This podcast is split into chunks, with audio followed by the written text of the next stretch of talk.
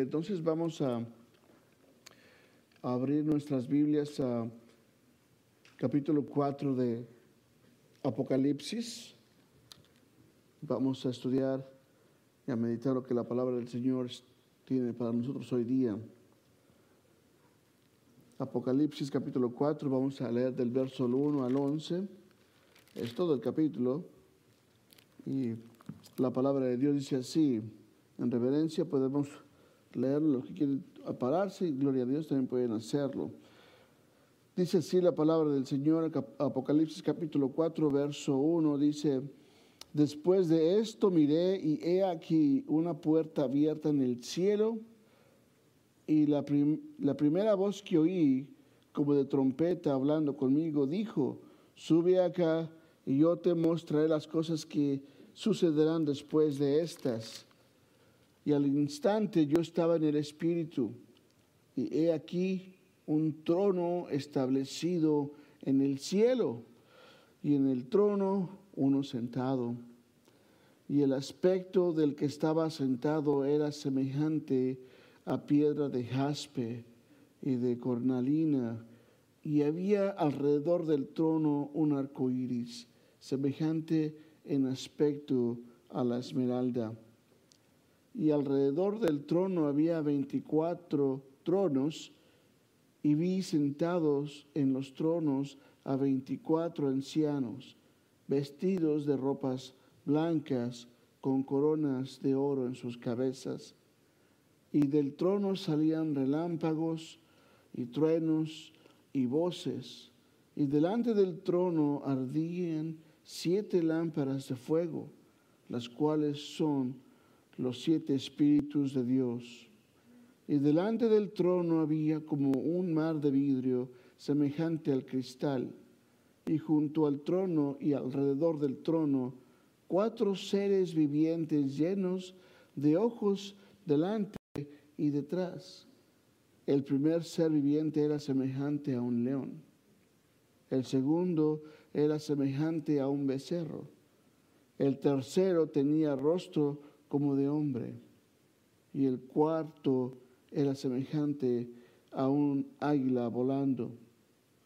Y los cuatro seres vivientes tenían cada uno seis alas, y alrededor y por dentro estaban llenos de ojos, y no cesaban día y noche decir, Santo, Santo, Santo es el Señor Dios Todopoderoso, el que era, el que es y el que ha de venir.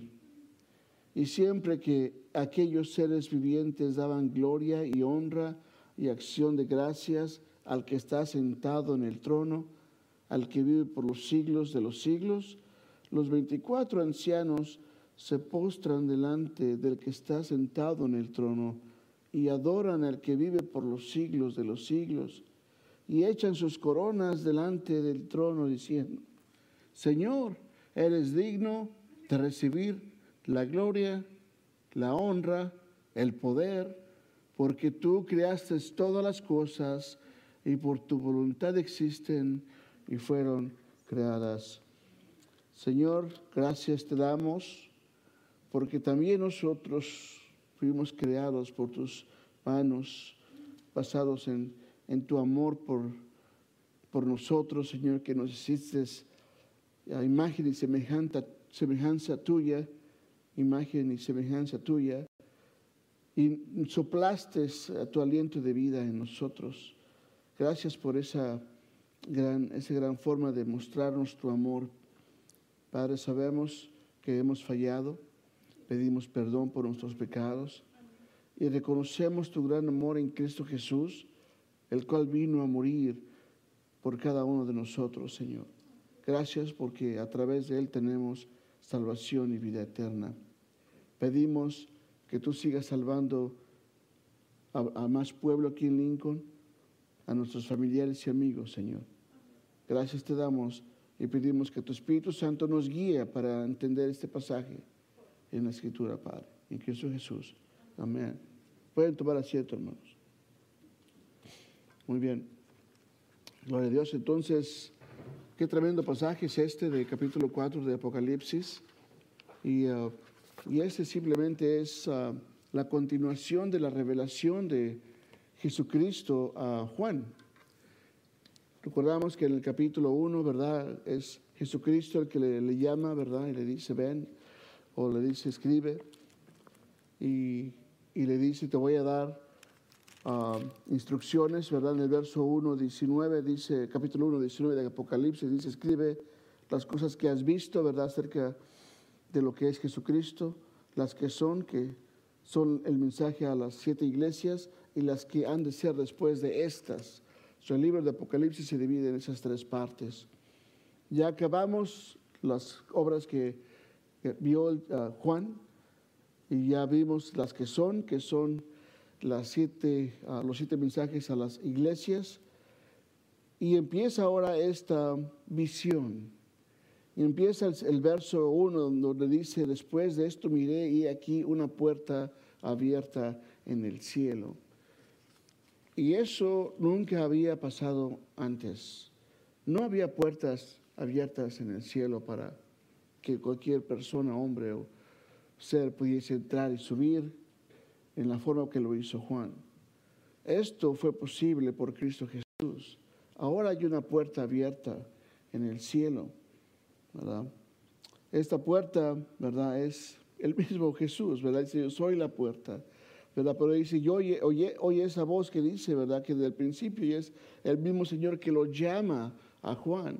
Le dice, ven, ven y te voy a enseñar lo que va a pasar después de esto, La palabra es metatauta, lo que sigue, el siguiente nivel de lo que va a venir.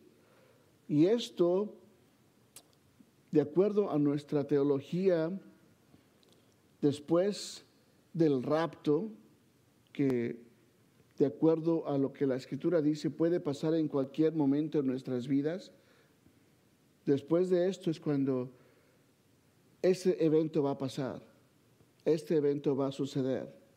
Y lo que ve ahí a Juan, ve eh, una, esta visión del cielo donde el cielo, ¿verdad? Parece ser que ah, hay muchas similitudes a lo que vemos ah, en, un, en un templo, en un templo. Vemos que en el cielo hay un altar. Vemos que en el cielo, ¿verdad? Está este, ah, eh, eh, este trono, ¿verdad? Hay un, hay un jardín. Por ejemplo, Apocalipsis 15, 5 solamente por referencia lo voy a leer. Dice, después de esas cosas miré y aquí fue abierto, fue abierto el cielo, el templo del tabernáculo. O hay un templo en el cielo, hay un templo. Y, y, cuando se da, y cuando leemos, por ejemplo, el verso 8 dice, y el templo se llenó de humo, en el capítulo 15, porque la gloria de Dios y su poder, nadie podía entrar en el templo hasta que hubiesen cumplido las siete plagas de los siete ángeles. El capítulo 11, 19, vamos a ver, tengo más información ahí. 11, 19 dice, y el templo de Dios fue abierto en el cielo y el arca de su pacto se veía en el templo y hubo relámpagos, voces, truenos, ¿verdad? Y cuando leemos el libro de Apocalipsis nos damos cuenta que están las lámparas, están los adoradores y, cuando entran en escena los seres vivientes, todos están adorando a Dios. ¿Qué es lo que estoy diciendo? Que parece que el templo es un, el cielo es un gran templo. El cielo es un gran templo. Y todos vamos a ir a adorar a Dios al cielo. Y es lo que está revelando Juan. Está revelando ahí cuando todo pasa, cuando venga el rapto, la iglesia, porque habla de los 24 ancianos que son, tienen diferentes opiniones mucha gente, pero lo, que más, eh, lo más fuerte es de que son las 12 tribus, los 12 tribus de Israel y los 12 apóstoles que representan la iglesia. Eso es simbólico donde el pueblo judío y, y la iglesia vamos a estar ahí. Vamos a estar ahí, los que hemos vencido, como dice Apocalipsis. Si tú, el que venciere le daré la corona de la vida, dice, el que venciere le daré sentarse en tronos. Y es lo que está enseñando aquí. Dice que alrededor del trono de Dios hay 24 tronos. Y ahí están los 12 ah, tribus de Israel y los 12 apóstoles que son la representación de la iglesia. Vamos a adorar a Dios por, un, por siempre. Es una adoración que, nunca se acaba. Y como dice, por ejemplo, uh, estoy leyendo, dice el verso que dice, sube acá, el verso 1 y te, mostraré las cosas que han de ser, verso, el verso 2, y al instante, dice, yo estaba en el Espíritu y aquí trono. Dice, al instante yo estaba en el Espíritu y aquí un trono establecido en el cielo habla de un trono establecido, un trono que ha sido fundado, no que se ha puesto nada más de emergencia, no que se mueve, un trono que es, que es parte del cielo. El trono, el cielo es el trono de Dios. Es un trono que es parte del cielo, el cielo es parte del trono, el cielo y el trono de Dios es una sola cosa. Es, y Juan lo dice, está establecido en el cielo, ¿verdad? un trono establecido en el cielo y en el trono uno sentado. Ya vemos este, este pasaje tan interesante, nos habla acerca de que, de que cómo eh, eh, Juan es llevado por el Espíritu. Ahora hablamos de estar, estar en el Espíritu, es una cosa, caminar en el Espíritu es una cosa. Por ejemplo, si abrimos nuestras Biblias en Romanos 8,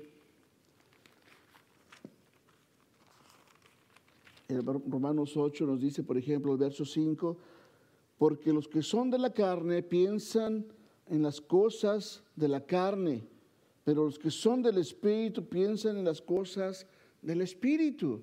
Simplemente está diciendo, hey, los que son de Dios son así de esta forma, dice el verso 9, más vosotros no sois según la carne, sino según el Espíritu, si es que el Espíritu de Dios mora en vosotros. Y si alguno no tiene el Espíritu de Cristo, no es de él. Entonces, todo cristiano tiene que estar envuelto en las cosas que espirituales, hello, no carnales, porque es lo que dice aquí, ¿verdad? Entonces, dice una vez más, porque los que son de la carne piensan en las cosas de la carne.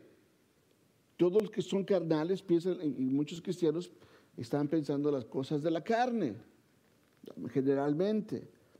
Pero dice, pero los que son del Espíritu, estamos aquí alabando a Dios. Estamos los domingos adorando al Señor. Estamos los lunes buscando de Él. Los miércoles, los viernes. Diario hay un devocional. Diario se busca y se ora a Dios. Estamos en las cosas de Dios. ¿Por qué? Porque es el Espíritu de Dios que mora en nosotros. Pero, volviendo a nuestro tema, aquí dice que Él está, eh, eh, Él está, estaba en el Espíritu, pero no estaba en esa forma en el Espíritu. Habla de que Él es llevado, llevado de una forma espiritualmente. Y tenemos una referencia a, de cómo es que muy posiblemente Juan fue llevado o fue puesto en el espíritu, como dice aquí. Y si vamos a leer, con, lean conmigo Ezequiel 8. Ezequiel está en el Antiguo Testamento. Ezequiel, eh, uno de los profetas mayores, capítulo 8. Y eh, este, um, este profeta habla de que estaba él sentado en, Babilonia. Aquí él fue llevado en la tal vez segunda, tercera deportación de los judíos a Babilonia. Y él estaba en Babilonia y contento y todo, ¿verdad? Y de repente dice aquí um, en el verso, verso 1, dice, por ejemplo, en el capítulo 8 de Ezequiel, Dice, en el sexto año, en el mes sexto, a los cinco días del mes, me aconteció que estaba yo sentado en mi casa los, y los ancianos de Judá ah, estaban sentados delante de mí. Y allí se puso sobre mí la mano de Jehová el Señor. Pon atención, y miré aquí una figura que parecía de hombre, desde sus lomos para abajo, fuego, desde sus lomos para arriba, parecía resplandor, el aspecto de bronce refulgente 3. Y aquella figura extendió su mano y me tomó por las, por dice aquí las que dejas, que es el cabello o sus trenzas, y de, que, de mi cabello. Y el Espíritu me alzó entre el cielo y la tierra y me llevó en visiones de Dios a Jerusalén, a la entrada, perdón, a la entrada de la puerta de adentro que mira hacia el norte. Y lo que está diciendo aquí Ezequiel es de que vio a, él estaba tal vez aventándose unos taquitos, ¿verdad? Con sus amigos, pues, otros ancianos. De repente viene esta visión de este hombre, ¿verdad?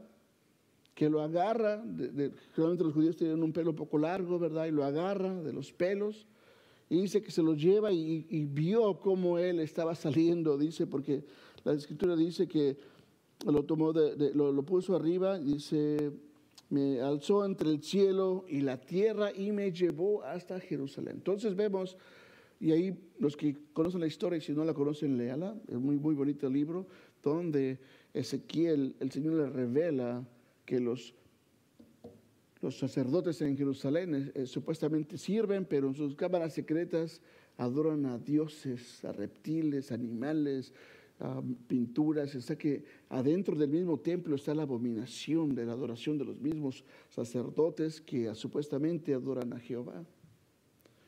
Y desde ese momento dice el Señor, yo me retiro, se va. Y ya se fue. Y hasta que llega Jesucristo otra vez al templo. Entonces, es la forma que podemos describir cómo es que Juan, porque Juan está también en el Espíritu, en el día del Señor, él dice, yo, estoy yo estaba en el día del Señor en el Espíritu y oí la voz y volteé y vi y me desmayé y él mismo me dijo, ven, sube.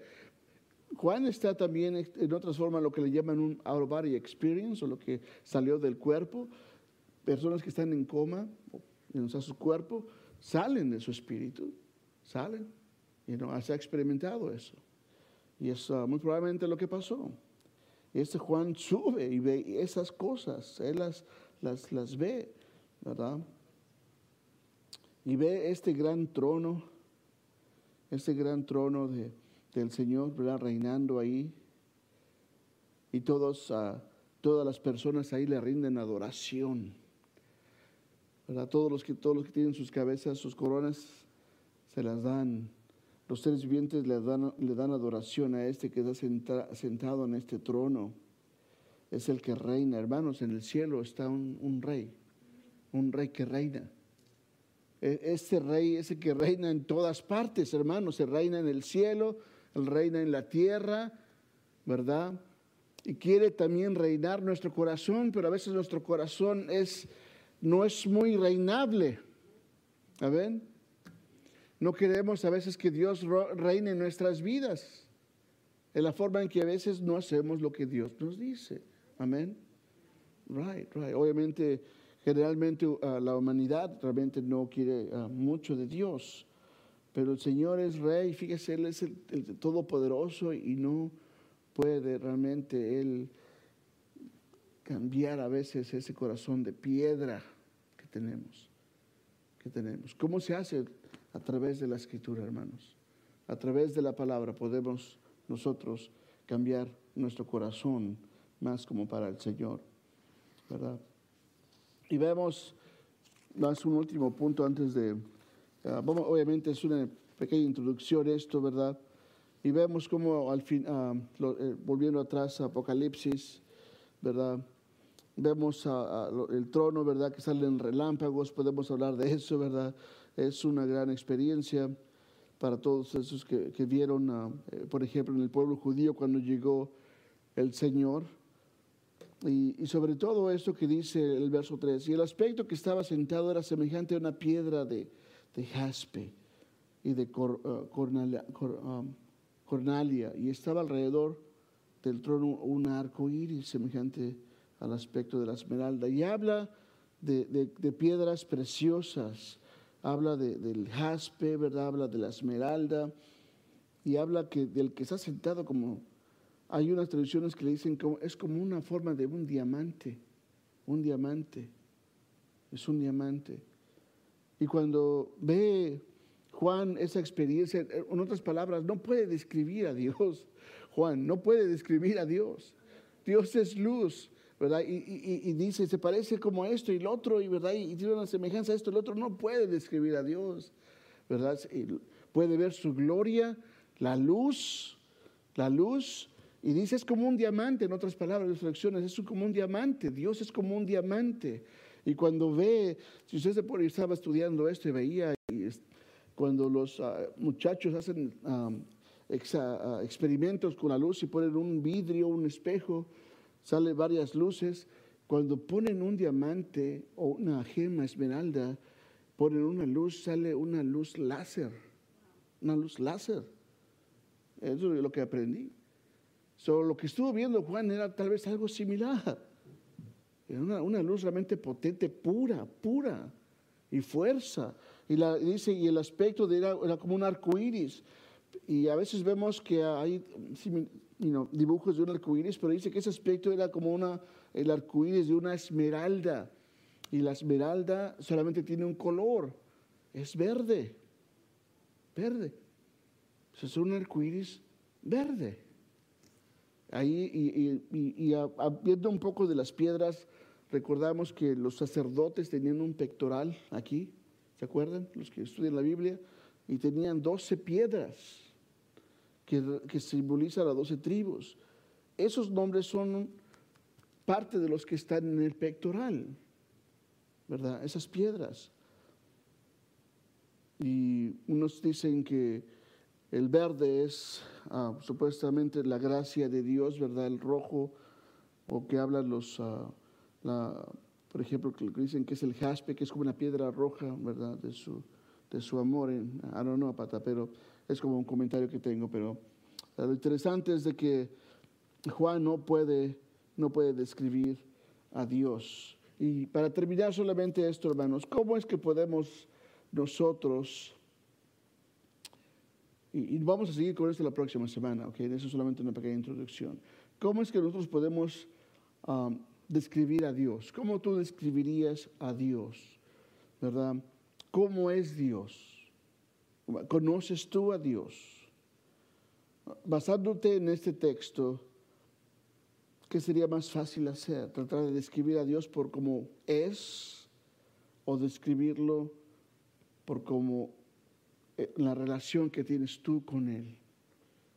Porque tú debes de conocer a la persona, cuando tú conoces a la persona la puedes describir bien, ¿verdad? Entonces vemos y podemos deducir, hermanos, que Dios, ¿verdad? En esa área recibe la adoración de todos, ah, de todos sus seres vivientes, ¿verdad? Pero hay una, hay una, hay un área donde el Señor quiere que nosotros crezcamos y es en el conocimiento de Él. Déjame ver si tengo aquí um, la cita que estoy buscando para terminar.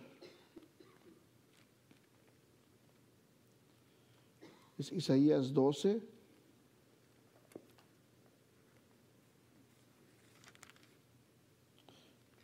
No, no es esa cita, hermanos. Oh, bueno.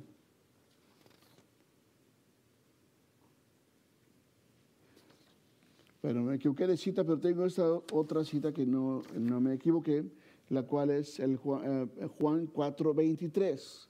Juan 4.23. Y lo que dice aquí la escritura es que esta es la vida eterna. Perdón, más bien. La hora viene y ahora es cuando los verdaderos adoradores adorarán al Padre en espíritu y en verdad. Y estamos hablando, hermanos, de que la visión de Juan fue muy, muy grande, no, él no pudo describir más que las luces, lo que trató de ver, ¿verdad?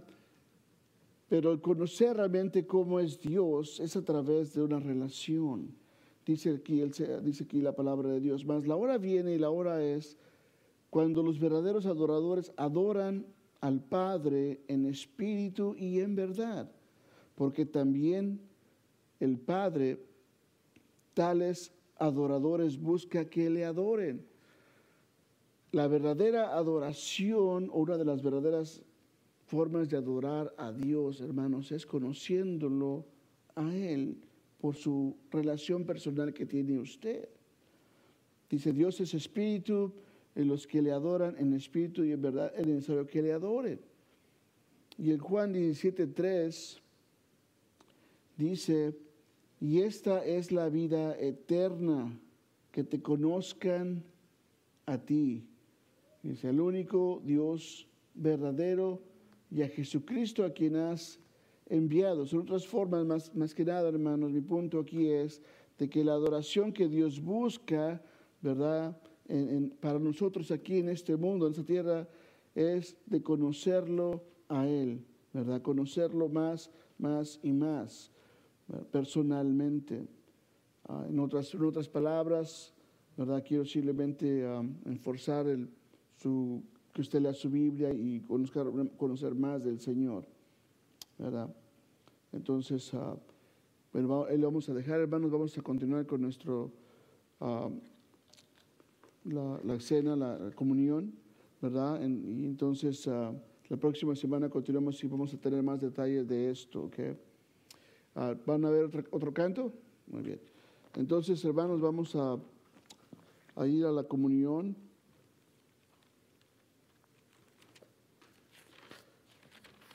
Tengo aquí Corintios, capítulo 11. Y estos así, hermanos, entonces los que van a tomar uh, parte de, de, la comunión van a pasar a agarrar su copita, ¿verdad? Por favor. Y, y ahí pueden sacar su, su, pan y van a agarrar también su,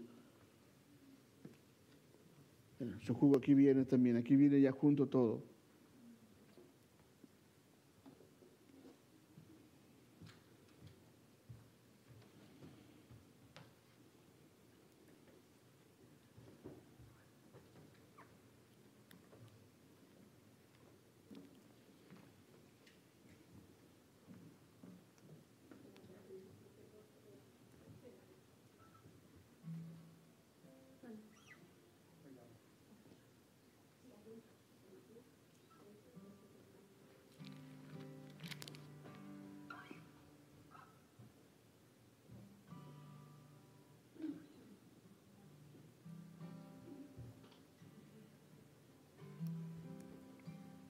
Muy bien, la palabra dice así, dice el apóstol Pablo, dice, porque yo recibí del Señor lo que también os he enseñado, que el Señor Jesús, la noche que fue entregado, tomó pan, ¿verdad? Y vamos a dar gracias a Dios por el alimento del pan.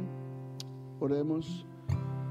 Señor Jesús, gracias te damos por porque tu cuerpo, Señor, fue, fue entregado y quebrado por nuestros pecados. Te damos gracias porque tú tomaste mi lugar y moriste por, por mí, Señor. Y queremos simplemente darte las gracias por tu sacrificio en la cruz, por nuestras vidas. Entonces vamos a tomar el,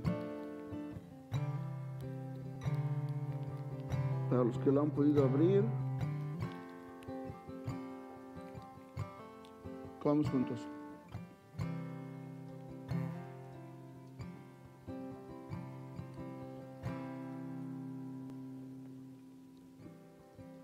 Este elemento solamente es un símbolo del cuerpo de nuestro Señor que fue quebrado por nuestros pecados.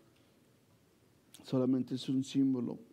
Dice el verso 24, y habiendo dado gracias, lo partió y dijo, tomad, comer, esto es mi cuerpo que por vosotros es partido, ¿verdad?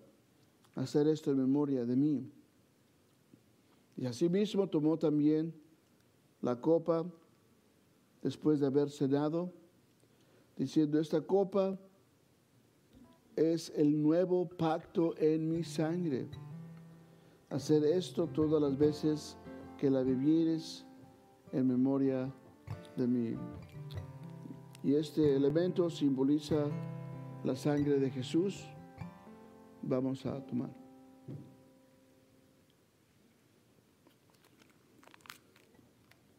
Vamos a hacer una oración. Bendito Padre, gracias una vez más por permitirnos ser parte de esta comunión y que tú nos... Uh, nos has mandado, Señor, hacer esto cada vez, ¿verdad? Que los, nos juntemos y que anunciamos, Señor, que tú vienes pronto. La honra y gloria para ti, Padre Cristo Jesús. Amén.